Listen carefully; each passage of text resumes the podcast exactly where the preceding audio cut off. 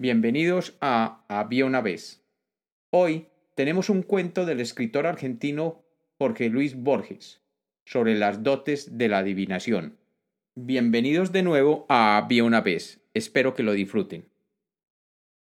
Había una vez, había una vez en Sumatra alguien que quería doctorarse de adivino. El brujo examinador le pregunta si será reprobado o si pasará.